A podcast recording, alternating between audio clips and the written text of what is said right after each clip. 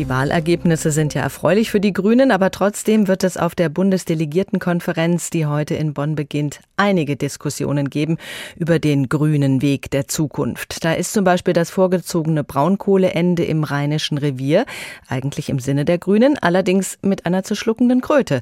Der Weiler Lützerath bei Aachen muss nun doch weg, weil zwei Braunkohlekraftwerke länger laufen sollen als geplant, wegen der Energiekrise.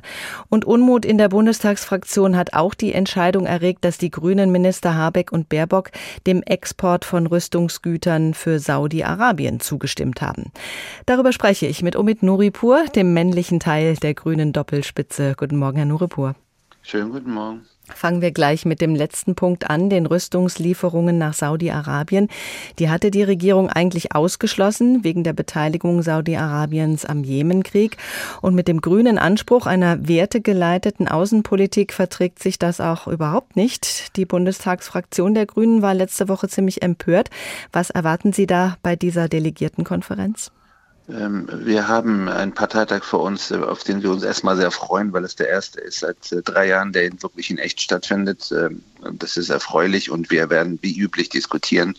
Äh, und wie üblich werden wir auch über den richtigen Weg miteinander streiten und am Ende zusammen äh, Dinge auch entscheiden. Äh, Im Falle der, der Exporte, die Sie genannt haben, will ich darauf hinweisen, äh, dass, dass es erstens Altverträge sind, über die hier gesprochen werden, die nicht diese Regierung beschlossen hat. Und zweitens, dass es nicht um deutsche Exporte geht, sondern mit Exporten von Partnerstaaten in Europa mit Bauanteilen aus Deutschland. Trotzdem ist jede einzelne Patrone die nach Saudi-Arabien geht, einfach eine zu viel. Und das wissen auch alle. Äh, aber niemand von uns hat die Illusion, dass wir äh, einfach jetzt einen Hebel umschwenken und alles, was wir uns vorgenommen haben, innerhalb von vier Wochen hinbekommen. Und deshalb hat beispielsweise Robert Habeck gestern ja jetzt neue Eckwerte vorgelegt für ein restriktives Rüstungsexportgesetz. Das ist auch gut so.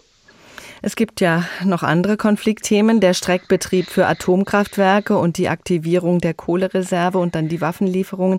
Das sind alles Themen aus der grünen DNA. Wie gehen die Grünen denn um mit Anspruch und Wirklichkeit? Sie haben ja gerade eine Anmoderation gesagt, das sei schwierige Zeiten für die Grünen. Ich würde sagen, das sind schwierige Zeiten fürs Land und wir versuchen Verantwortung zu übernehmen und äh, die Probleme anzugehen. Äh, nehmen wir mal ein Beispiel äh, Flüssiggasterminals. Es werden gerade mit großer Geschwindigkeit zwei gebaut und zwar die beiden, die wir nie wollten und die wir auch immer bekämpft haben. Nun haben wir aber eine massive Veränderung der Realität seit 24. Februar.